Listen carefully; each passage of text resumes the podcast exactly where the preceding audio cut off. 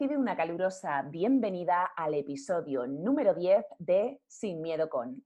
Soy Mireia Murquiondo, autora del libro Sin Miedo y con Arte y presentadora de este programa.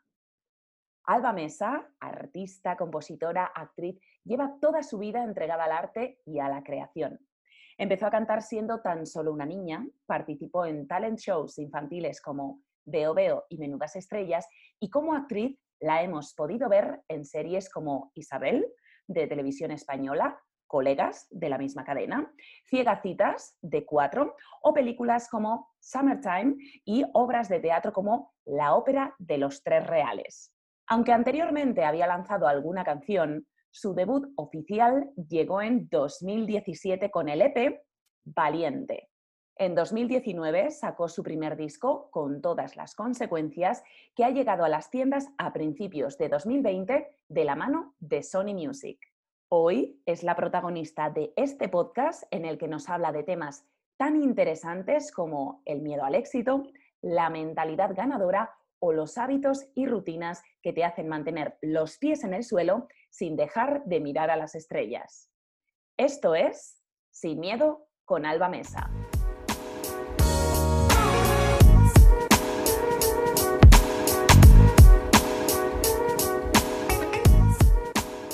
La vida es demasiado valiosa para pasarla siendo otra persona, valorando lo de las demás y no lo mío propio. Yo quiero ser yo y sé que esto tiene un precio. Estoy dispuesta a pagarlo. Y así. A mí se me ponen los pelos de punta, ¿eh?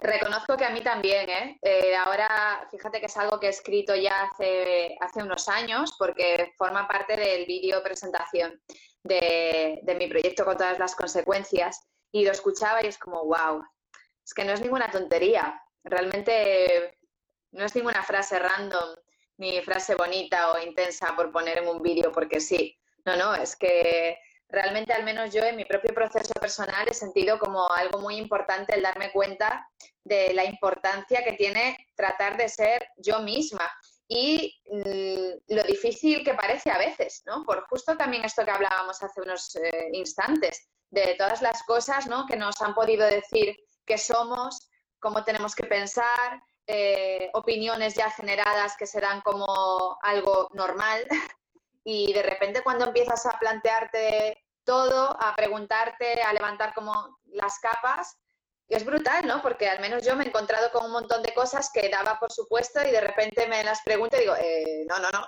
si a mí esto no me gusta, o esto no encaja conmigo, o esto no me interesa, hmm. o esta manera que me han dicho de cómo tienen que ser las cosas tampoco resuena conmigo. Y, y me parece tremendo, ¿no? Porque en el vídeo, de hecho, digo que es un proceso que ha empezado pero que no he terminado y hoy, dos años después de ese vídeo, sigo diciendo que, por supuestísimo, eh, no ha terminado esa experiencia en mí ni ese proceso. De hecho, siento que estoy como en la P de principio, ¿sabes? ¿Da miedo ser una misma, Alba? Sí, a mí a veces me da susto. De hecho, eh, cuando me pillo teniendo susto es cuando me pillo con un pensamiento inconsciente. O sea, pillo un pensamiento consciente y obviamente lo hago consciente. Y ahí es donde percibo el susto. Es curioso, ¿no? Pero mm, aparentemente yo siento que no tengo susto, que voy para adelante, de hecho soy como una persona que no, en apariencia no tengo como problema en accionar, en, tirar para adelante, en crear proyectos como boom, pero a veces de repente cuando profundizo encuentro lugares en los que, uy, uy, uy, uy, esto me da susto, me da susto que esto me vaya tan bien, por ejemplo, que es como, ¿cómo te va a asustar que imagínate que un proyecto te salga increíble y tenga éxito o cumpla los, mm, no sé, los objetivos o supere los hmm. objetivos incluso que tú te habías propuesto. Y sí, eh, por lo visto a mi inconsciente, por ejemplo, hay alguna de esas cosas que le da susto. Entonces, bueno, es qué trabajo, ¿no? Yo la verdad que me suelo encontrar con, a muchos de mis clientes les pasa, yo cuando trabajo en mentorías privadas pues con directivos, personas del mundo de los negocios que de pronto lo que quieren es mejorar algún aspecto de su vida, cuando empezamos ya en ese proceso de coaching mezclado con técnicas teatrales, muchas veces les entra así una cosa como el tembleque de piernas y les digo, ¿qué te pasa ahí? ¿Hay, hay información? y nos damos cuenta, llegamos a la conclusión, llega el cliente más bien a la conclusión de que hay miedo al éxito.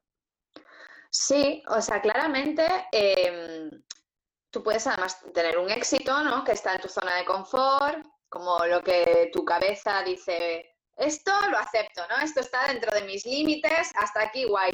Pero pues tener más de eso, o menos incluso, también, em, con el miedo, a perder, todas estas cosas, em, nos saca de nuestra zona de confort. Y mucha gente que a lo mejor entiende zona de confort con la, la palabra confort, confortable, le puede eh, llamar la atención que un estado incómodo o de, que no es aún la vida que tú quieres vivir o yo qué sé, pues eso sea zona de confort. Y sí, efectivamente es zona de confort y hay como, en mi caso por lo menos, que voy como convenciendo a mi mente de que no pasa nada con que haya cambios o que acceda a otros niveles ¿Por qué le estoy preguntando a Alba todo el tema del miedo al éxito o de cómo te pueden temblar las piernas y de pronto estás consiguiendo aquello que llevas tanto tiempo esperando, ¿no? Bueno, pues es que Alba lleva su vida en los escenarios desde que era una niña, ¿verdad? Tú siempre has estado unida al mundo de, la canción, del baile, de la actuación, del espectáculo. Y bueno, eh, comenzaste siendo una niña que cantaba, después te convertiste en esa actriz y ahora mismo sobre todo estás trabajando en este proyecto musical que cada vez se está haciendo mucho más grande. Sé que estás no solo componiendo para ti, sino que además compones para otros artistas nacionales e internacionales y por ese motivo, bueno, pues te estás encontrando con eh, esa bendición, ¿no? De trabajar con gente muy grande dentro hmm. de la música, con gente muy potente y entonces de vez en cuando es normal que que de pronto tiemble el suelo bajo tus pies, ¿no? Diciendo, madre mía, esta persona a la que yo tanto admiraba y ahora estoy componiendo una canción para ella, o este, este músico, este compositor, eh, que para mí es de lo mejor de lo mejor y resulta que estoy trabajando ahora codo con codo, ¿no? Ese, mm. Esa mm, posible inseguridad que es totalmente normal que nos pase a todos, de, de pronto estás viendo que tus sueños se cumplen y el no saber si vas a estar a la altura. Lo quiero comentar porque, bueno, yo sé que tú te estás poniendo muy a la altura de tus sueños, pero veo que a muchas personas les ocurre eso, ¿no? El, em, algo, una frase muy común entre mis clientes es, no sé si voy a estar a la altura. ¿Cómo gestionas tú esta incertidumbre junto con esta alegría y este miedo? ¿Tienes alguna manera de trabajar con ello? Eh, ¿Meditas? Eh, ¿Te pones a dar saltos?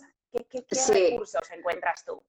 o sea, yo por ejemplo algo que me, que me ayuda muchísimo es tener como una rutina, en una rutina en la que yo es como que me preparo, ¿vale? Pero no solo para ir a componer o para hacer trabajos grandes, sino en mi día a día, una rutina con la que yo empiezo el día y, y siento que me enfoca, que me expande y que ya puedo como abarcar el día mm, a tope, ¿no? Mm, no suelo tener miedo si estoy enfocada.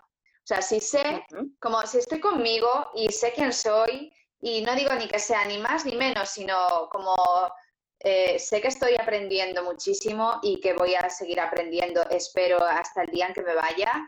Sé que tengo mucho para dar y cuando me concentro en esto es lo que tengo, no tengo que demostrarle nada a nadie. Si estoy aquí es porque supongo que ya puedo aportar y es evidente que puedo aportar eh, y voy a tratar de aprender y de entregar lo que yo tengo. Y también de descubrir aquello que tengo y ni yo misma aún sé que tengo, ¿no? Porque, porque no sé si, si tú lo has vivido conscientemente, pero es que seguramente cuando tú haces una sesión de coach, de repente te viene algo y le dices algo a alguien y dices, eh, no soy consciente de que yo haya pensado esto jamás en mi vida.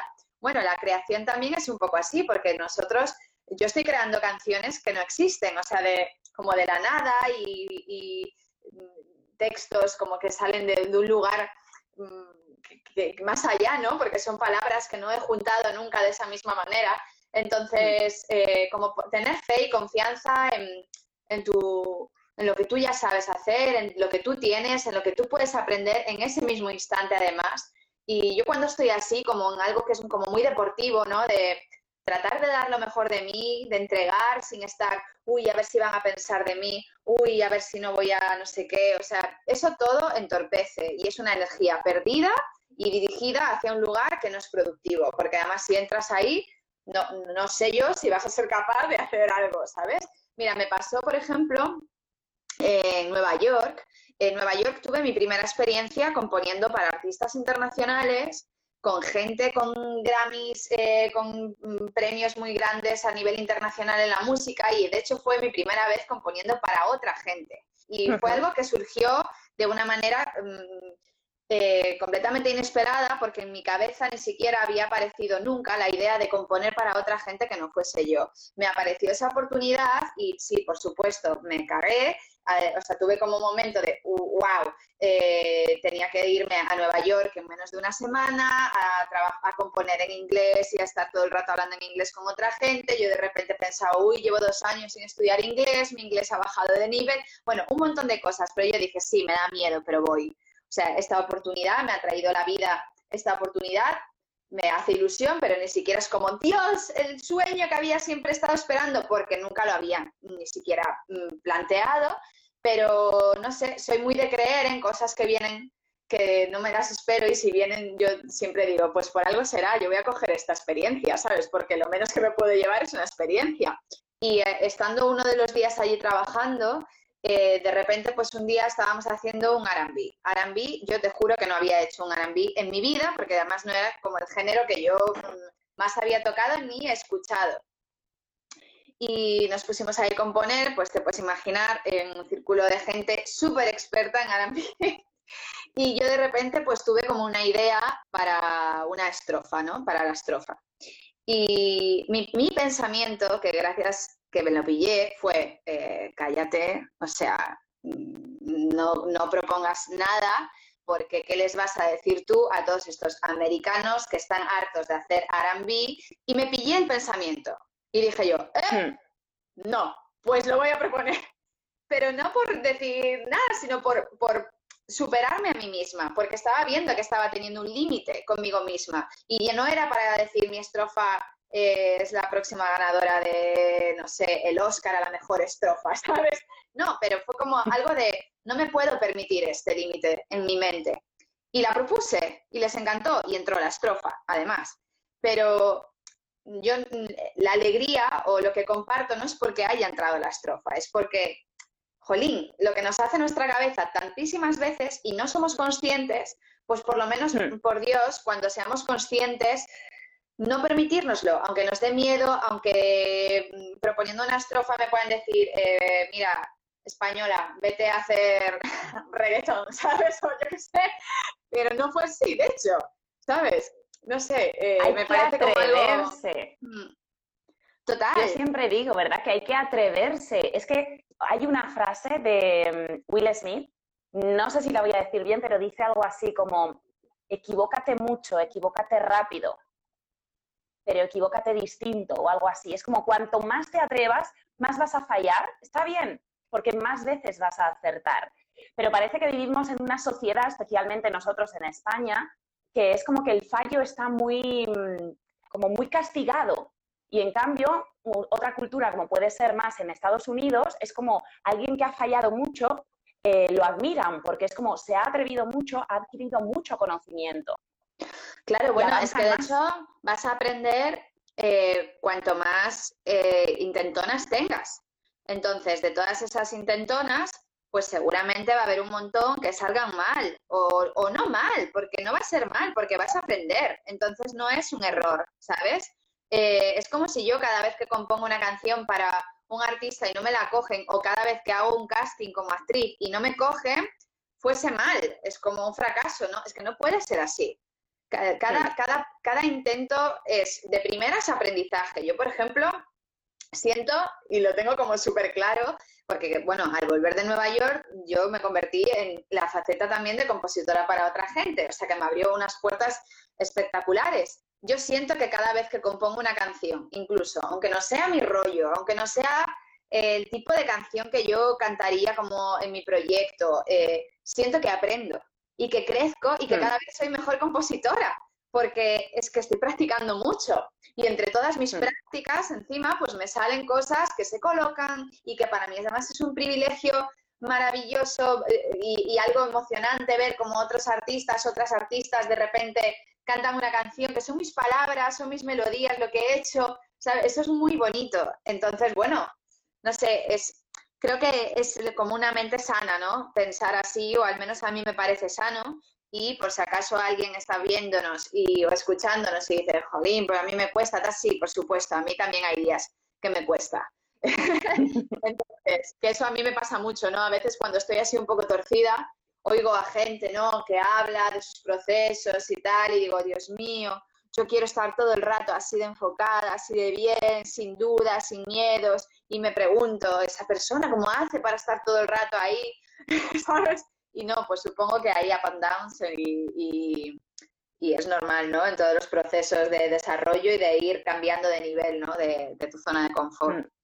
Algo que creo que es importante decir, tú que hablas, por supuesto, de la creación, es que, por supuesto, la inspiración es un, o sea, cuenta mucho, pero la inspiración te tiene que pillar siempre trabajando, que eso es algo que a muchísima gente se le olvida.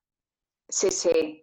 Yo, a ver, yo al menos no espero a decir, Dios, qué ganas tengo en este momento de componer para estar componiendo. Que ojo, cuando pasa eso es una maravilla, pero no pasa tantas veces como esta cosa de estoy en el sofá y de repente siento un impulso enorme de componer y me tengo que ir al piano corriendo. Me ha pasado, pero muchas otras veces yo me pongo a componer y me pongo a trabajar y, y, y trato de explorar eh, o escribiendo o con la música o lo que sea y cuando estoy haciendo eso pues de repente aparece la inspiración o a veces no, pero aún así sale un buen tema porque puede salir un buen tema porque la inspiración no lo es todo ¿sabes? O sea, ese, como ese momento ¿no? que, que parece que te salen las palabras solas y tal pero a veces también salen así y, y es simplemente por músculo lo está diciendo ahí una chica Felicia sí. Es un músculo totalmente, sí. totalmente. Y sí que es cierto, y esto es una realidad, que hay veces que, o sea, a mí me han salido canciones en tiempo récord, o sea, como de una manera, como si, como si me la estuvieran chivando al oído, ¿sabes? Y, y dices, bueno, pues eso supongo que es un momento de inspiración o no lo sé, no lo sé. Sí que es cierto que a veces como que algo va muy fácil y otras veces pues cuesta mm. más, pero yo creo que hay que estar en ambos en ambos lugares mm. y estar ahí porque te entrenas y, y, y, es bonito también ver que eres capaz de hacer algo incluso cuando a lo mejor no te apetece del todo, porque no siempre nos apetece eh, del todo no estar haciendo algo. O sea, a mí me apasiona la música, me apasiona lo que hago, pero eh, no mentiría, hay días que prefiero estar tumbada la, en la piscina, ¿sabes? O yéndome a tomar algo contigo, lo que sea, y, y no está mal. Yo alguna vez he pensado, Mm. Dios, hoy no me apetece cantar. Eso es que ya no amo mi profesión, ¿sabes? Porque yo me, de repente me hago estas preguntas. Y luego, no, sí, sí, y nos sentimos culpables, que a mí me suele pasar también, nos sentimos culpables. Total, total.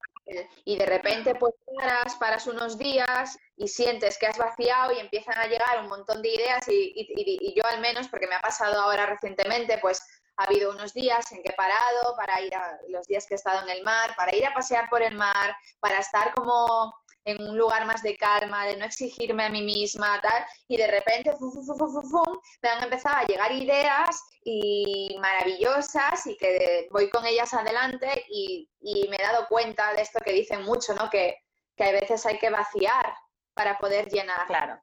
Y, y es importante, al menos para mí, porque yo que tengo tendencia workaholic, ¿sabes? De si, o sea, puedo trabajar de lunes a domingo, todos los días. Y de repente, claro, hago eso y de repente un jueves, después de no sé cuántas semanas sin haber pagado ni un solo día, pues el jueves no me apetece cantar o no me apetece componer y de repente si no soy consciente me siento mal y digo, no me gusta claro. mi trabajo ya.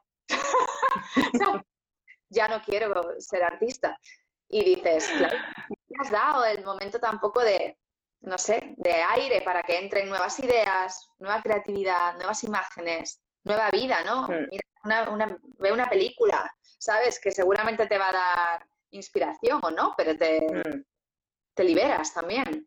Algo de lo que te quiero preguntar, Alba, es, bueno, tú eres súper activa en redes sociales. Pues ya soy menos, ¿eh? Yo creo que soy menos. Bueno, pero, pero, pero sigues, sigues teniendo mucha actividad en redes porque además tienes muchísimos seguidores en Instagram. Eh, bueno, yo soy súper fan, como ya lo he dicho, de, tu música. Yo muchas veces me la pongo ya para animarme, para maquillarme o para de pronto soltar el cuerpo porque sienta fenomenal. Algo que yo siempre recomiendo a, la gente con la que trabajo es que aprovechen la música, te guste o no te guste. Creo que hay que escuchar todo tipo de música precisamente para, para ver qué hace esa música en tu cuerpo. Pero te quería comentar sobre las redes sociales. Sé que eres muy activa en redes y tu comunicación en redes también es muy potente, muy contundente. Me encanta que siempre buscas la manera de diferenciarte, algo que hoy en día más que nunca es muy importante.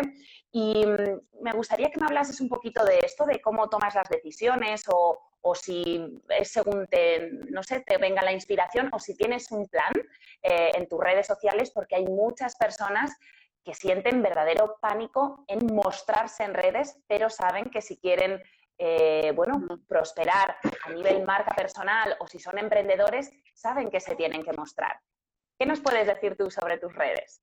Pues mira, cuando tengo un lanzamiento, tengo un plan súper creado eh, y súper trabajado. Tipo, en el último single que, que saqué, Ella, Ella, trabajé en un plan con Pablo Silva Glez eh, de, lo que se publicaba cada día, qué tipo de contenido para eh, anunciar que venía ese single, cómo venía, que se sacaba cada día, o sea, algo realmente pensado para que pudiese llegar el mensaje, la comunicación. ayer o antes de ayer estaba hablando también con Pablo además de que da igual que tengas un Guernica si luego no lo, no lo, nadie se entera de que existe el Guernica, ¿no? Es muy importante, supongo, para ciertas profesiones al menos, poder comunicar ¿no? que, lo, que, lo que tienes ¿no? para ofrecer. Pero luego, o sea, algo que para mí es importante a la hora de comunicarme a través de mis redes sociales, además de los planes más eh, estratégicos ¿no? con, con, los lanzamientos, em, son dos cosas. Yo me, cada vez que voy a publicar, me, tengo como dos máximas que tengo que revisar. Una es que resuene conmigo, o sea, que lo que esté publicando sea yo, o sea, que yo siente que, que sea yo, que no estoy eh, tratando de encajar en nada o que o de aparentar, o sea, como me, pregunto mucho, esto, esto soy yo, esta es mi verdad, y luego aportar siempre me pregunto también si, si esto aporta. Y hay veces que publico fotos que son a lo mejor más tontas, entre comillas, pero también me lo pregunto.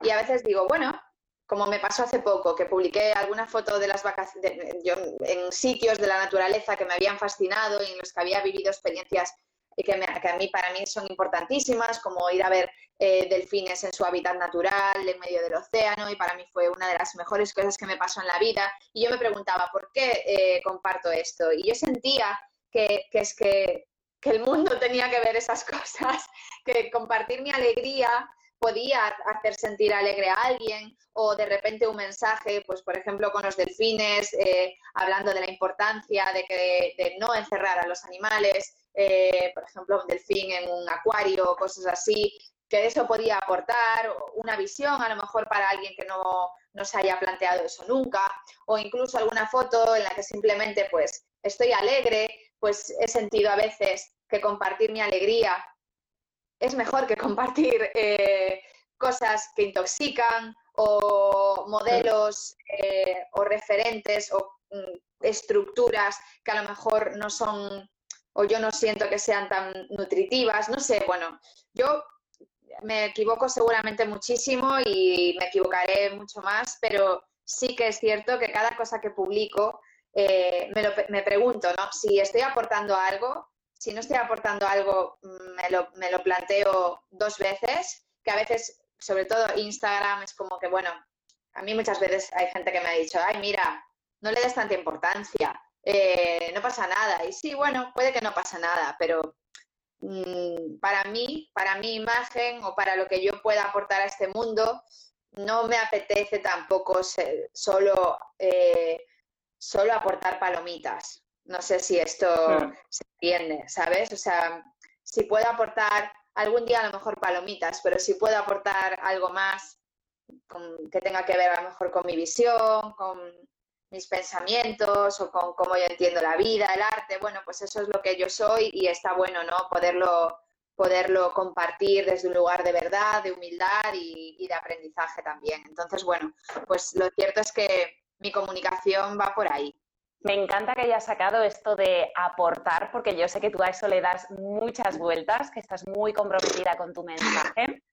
Yo lo sé. Es horrible, es horrible. Bueno, tú lo sabes, tú lo sabes, porque lo pienso muchísimo, o sea, muchísimo, muchísimo. Pero tú me ayudaste, por ejemplo, hace, hace poco, relativamente, que, que mm, volví con este tema y es que yo no sé si esto aporta, ¿qué aporta mi música? No sé qué, ¿sabes? Porque entro en Barrena, pues así como cada semana y media, diez días, entro en Barrena. Eh, y Mireia justo me dijo mm, que había mucha gente que no era capaz de expresar lo que sentía o lo que pensaba y que conseguía como hacer esa, trascender eso, expresarse a través de una canción. Y fue como, wow, es que es verdad, es que yo he hecho eso también como oyente de canciones.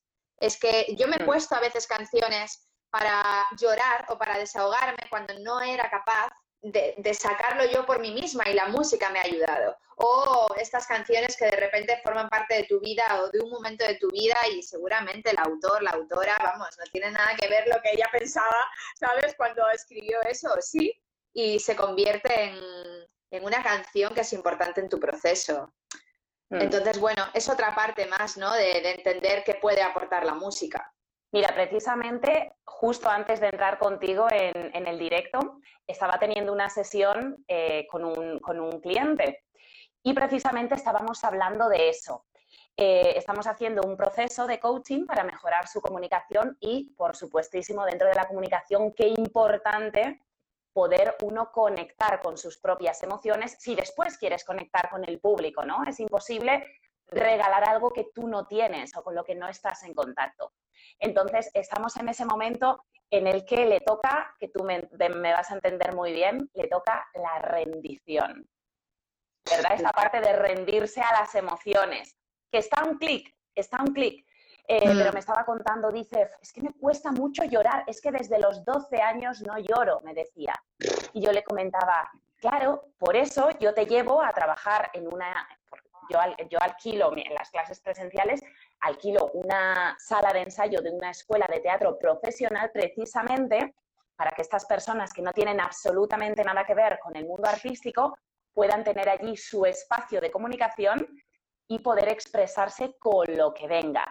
Y él me decía, es que claro, bueno, a ver, de vez en cuando lloro, pero con una peli. Y digo, claro, porque los artistas, los actores, músicos, pintores, escultores, lo que hacemos es aprovechar esa parte emocional muchas veces que en la que hay, en nuestro caso, puede haber o alegría o dolor o tristeza, y lo utilizamos para crear arte.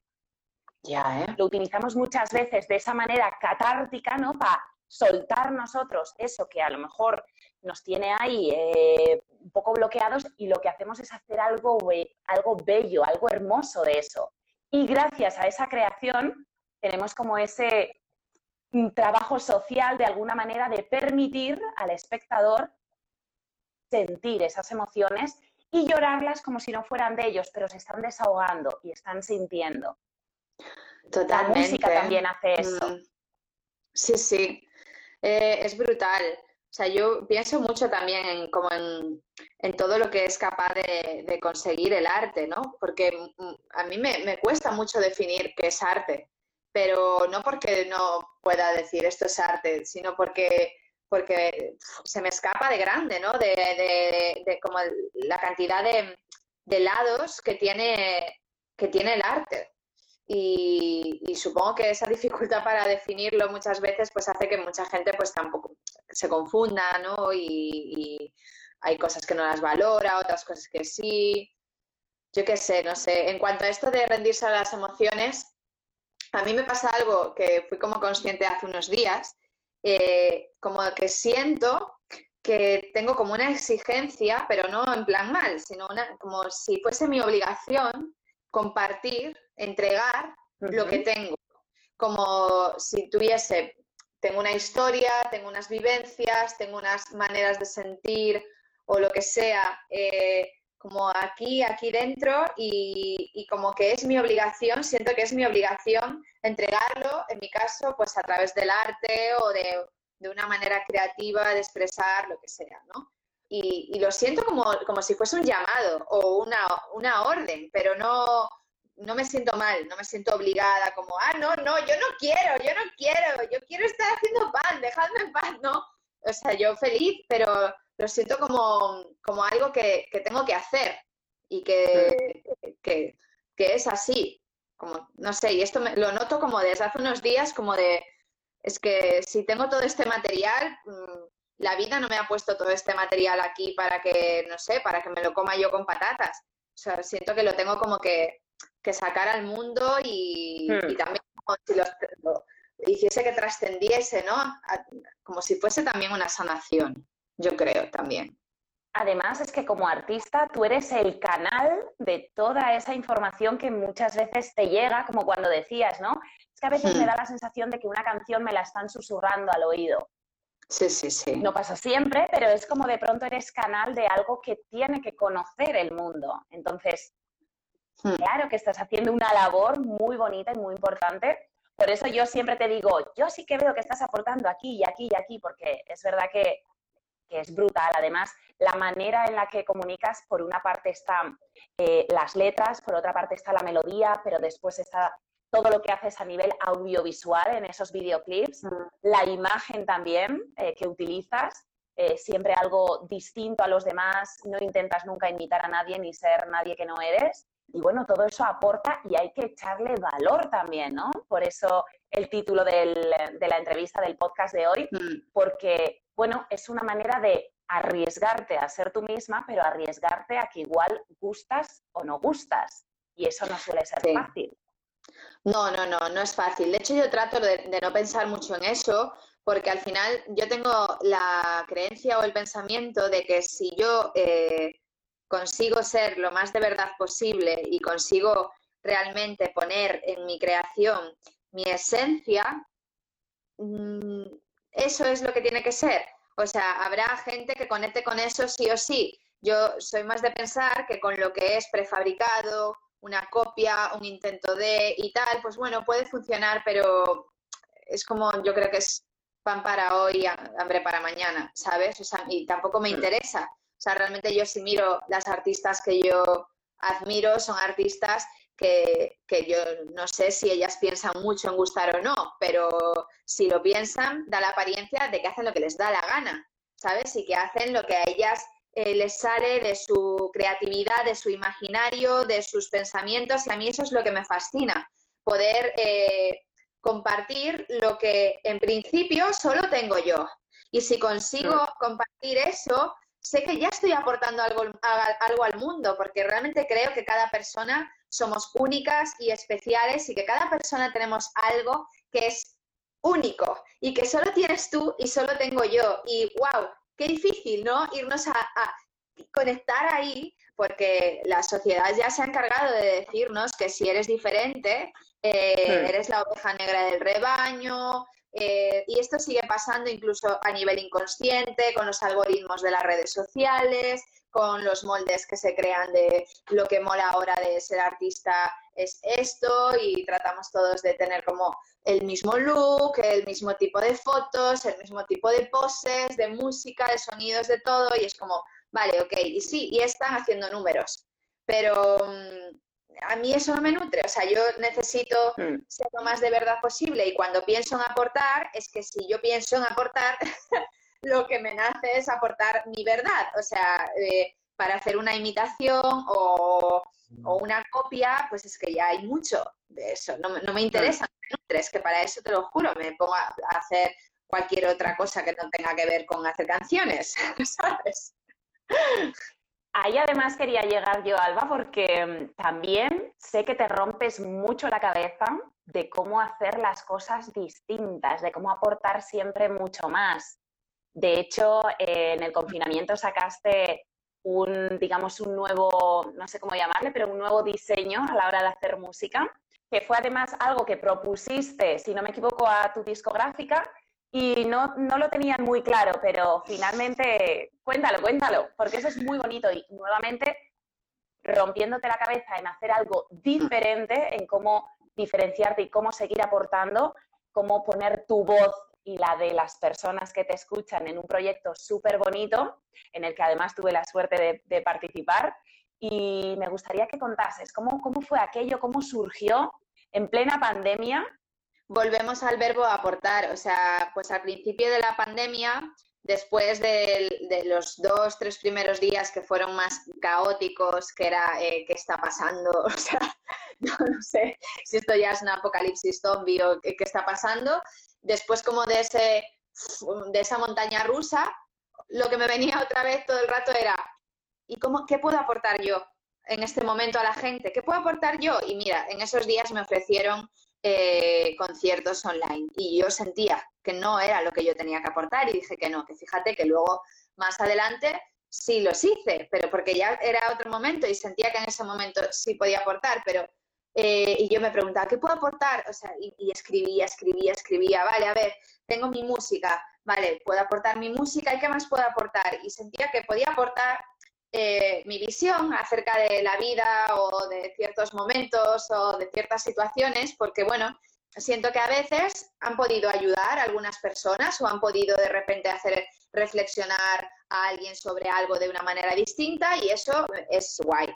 Entonces llegué, o sea, me vino como a hacer una reedición de mi disco, mi disco con todas las consecuencias, pero en el que yo abría una puerta nueva a la intimidad, no solo a mi intimidad, sino a la intimidad de las canciones. Entonces, eh, contar de dónde vienen algunas canciones, pero no siendo muy técnica, porque realmente no he sido técnica, sino he hablado de cómo estaba yo, o cómo nació esta canción, o qué proceso estaba yo viviendo. Y en ese track by track además incluí algunas de las personas más importantes de mi vida, como tú también, eh, que sabéis que os di absoluta libertad de si hay algo que a ti te haya pasado con este disco o con una canción o con lo que sea, si lo quieres grabar, compártelo y fue con notas de voz, o sea, yo todo haciéndolo desde casa. Y, y sí, lo que decías, pues cuando se lo propuse a mi equipo, perdón mi equipo si lo estáis escuchando, pero no, no estaban muy favorables. De hecho, la frase fue, bueno, esto no lo puede hacer cualquier artista. Así, literal, ¡pum! yo dije, no podrá hacer cualquier artista, pero yo sí. Y lo hice, y lo hice. De hecho, lo hice y después les encantó y, fliparon mucho y les gustó mucho, pero, pero bueno, pues de estos momentos en los que yo siento que estoy siendo fiel a lo que mm. siento, a lo que soy, y cuando, cuando estoy ahí, me pueden decir misa, ¿sabes? Porque realmente cuando, cuando estoy ahí conectada, siento que es así. Y me podré equivocar, pero yo siento que es así. Y sobre todo porque no estoy pensando en, wow, si hago ahora un disco con comentarios, esto va a ser un éxito. No, es que no pensaba en eso, yo pensaba en aportar. Entonces, hmm. si ese disco eh, lo escuchan dos personas, pero de esas dos personas les ayuda, yo ya habría cumplido mi misión. ¿Sabes? Si de repente lo escuchan 8 millones, también pues fenomenal. Pero yo iba con otra intención, no iba con la intención de voy a aprovechar este momento para meter ahí eh, esto y que me haga millonaria, ¿sabes? O sea, no, no iba por ahí, entonces yo estaba tranquila y busqué eso. Luego, unas semanas después, también eh, hice una canción desde casa, trabajando todo desde casa, también de cómo sentía yo lo que estábamos viviendo, pero también otra vez con la intención de aportar. Es una canción que se llama ¿Tú qué vas a hacer? Y era una pregunta que a mí me salía muchísimo en esos días en los que nos estábamos dando cuenta de la importancia que era podernos abrazar y no podíamos, de mm. lo distantes que estábamos y a la vez como nos, el apoyo, aunque fuese a través de llamadas, mensajes, nos hacía estar eh, querida, que veíamos que de repente la ciudad se para y se va la contaminación y vuelven los pájaros, los insectos y todo. Y yo me preguntaba, con todo esto que nos estamos dando cuenta, que son cosas favorables dentro de mm. la locura y de, por supuesto, el desastre de muchas otras cosas, cuando todo esto pase, ¿qué vamos a hacer? ¿Vamos a, retener todo esto que hemos aprendido y que estamos dándonos cuenta que es mejor para nosotros y nosotras o, o vamos a hacer como si nada, ¿no? Y bueno. O vamos a volver a lo que había, ¿no? Claro, claro, claro. Y ahora mi pregunta está más en, ¿y tú quién vas a ser o tú quién decides ser? ¿Sabes? Como que ha evolucionado, porque bueno, también cuando hice esa canción pensé que esto iba a acabar un poco más como, se acabó. Chicos, chicas, ya no hay pandemia, ¿no? Y ahora vemos que esto no, no es así. Entonces, más me viene como, ¿quién decide ser ahora? Mm. ¿Y tienes ya la respuesta a esa pregunta que te has hecho? Tengo bastante respuesta, sí. Y sigo en ella, ¿no? Pero yo estoy decidiendo ser una persona más consciente de mí, por ejemplo, por supuesto, de todo lo que hemos hablado, de mi cabeza, de mis pensamientos, de todo esto, ¿no? Que al final crea, pero también de mi salud, de cómo está mi cuerpo, de cómo es mi alimentación, de qué aire me estoy dando, qué agua me estoy dando, qué alimentos me estoy mm. dando, todo esto.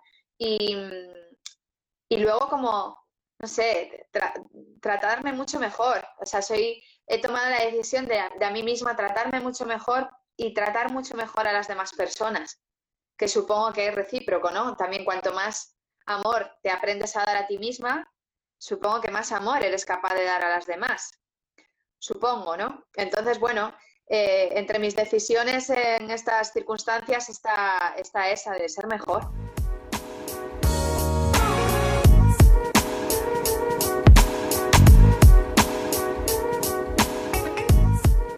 Y me refiero con todo esto de, porque yo sé que tú estabas en plena promoción con el disco, con todas las consecuencias, con Sony, estabas visitando un montón de cadenas de radio, de televisión, tenías un montón de conciertos. Con todo esto yo sé que se quedó todo obviamente en stand-by. ¿En dónde te podemos ver la próxima vez? No sé si ya tienes más o menos un calendario, si todavía sigue esto parado. ¿Te vamos a poder ver en breve en algún sitio? Ya, lo he hecho muchísimo de menos, pero se está cancelando todo. O sea, eh, ahora mismo, ahora mismo eh, nos vemos online. Y sí, yo de hecho estaba con mis firmas de discos y eso se ha caído completamente. Eh, y sigo con la promoción y es todo promoción online. De hecho, estoy haciendo promoción tanto en España como en Latinoamérica y yo tenía mi vuelo a Latinoamérica, también se, se, se ha pospuesto varios meses. Entonces, bueno, mm, tenemos la suerte de tener internet y que se, están pudiendo hacer un montón de cosas como esto que estamos haciendo tú y yo ahora y eso es maravilloso, pero los conciertos eh, creo que van a tardar un poco todavía. Muy a mi pesar, pero, pero bueno, intento pensar que cuando sean serán el mejor momento posible y que esto además nos hace tener cada vez más ganas, más ganas, más ganas y que cuando llegue el próximo concierto al que podamos ir y yo al que pueda, el que pueda hacer mm, como cantante, ¡guau! Eh, nos vamos a morir. vamos a flipar todos, sí, porque lo vamos a coger todos con muchísimas ganas. Eh, todos estamos deseando, bueno, tú sabes, a, mí, al igual que a ti, me encanta ir al teatro y estoy como, por favor, que sala está abierta. Eh, la semana pasada que estuve hablando con Nacho Brande, que como te comentaba está en El Rey León, llevan seis meses con el Lope de Vega cerrado. En cambio, estuve hablando el otro día con Natalia Calderón y me comentó que sí que hay muchas eh, obras de teatro que se están eh, escenificando ahora mismo. Todo depende de la sala y del tipo de público. Claro, no es lo mismo una obra que se vaya a estrenar en Madrid, una obra cualquiera, digamos, la que, la que esté en cartel, que por ejemplo una obra como es El Rey León, que prácticamente todo el teatro lo llena gente que viene de fuera de Madrid. Entonces, bueno, con estas pequeñas, pequeñas grandes dificultades, pero lo que está clarísimo y a lo que, lo que nos ha quedado clarísimo a todos, sobre todo en esta pandemia, es que sin música, sin cine, sin cultura en general no se puede vivir. No, total. Y con relación a esto de los teatros, de los conciertos y demás, yo quiero sacar una lanza eh, porque está habiendo mucha movida con eso, porque se están cancelando muchos conciertos, eh, representaciones, eventos X que están cumpliendo todas las medidas de seguridad ¿vale? Y luego el ave va lleno, eh, con una persona al lado, sin distancia de seguridad, los aviones, las corridas de toros, etc. Entonces, mm, la cultura está siendo segura, no hay más personas más conscientes de esto que la, gente de la cultura queremos trabajar, entonces no vamos a ser gilipollas, hablando mal y claro, de, hacerlo mal. Entonces, mm, bueno, que, necesitamos, por supuesto, el teatro, los conciertos y todos estos eventos culturales y artísticos y, lanza a favor de todos los compañeros y compañeras de gremio, que no, somos solo los que nos ponemos encima del escenario o delante de las cámaras y, que están haciendo todo y más para cumplir todas las medidas de seguridad sanitarias y demás. Así que, bueno. Lanza a favor.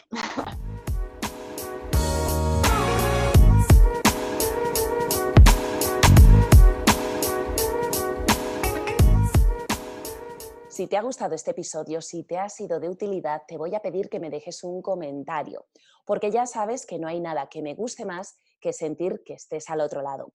Por supuesto, te voy a invitar también a que te pases por mi perfil de Instagram con el nombre de La vida es puro teatro y también por mi página web para que puedas investigar cuáles son esos talleres, esas mentorías o el programa que más se acomode a tus necesidades. Mi página web es lavidaespuroteatro.com. Como ya sabes, nos escuchamos, nos reunimos nuevamente el martes próximo y hasta entonces te deseo muchos éxitos.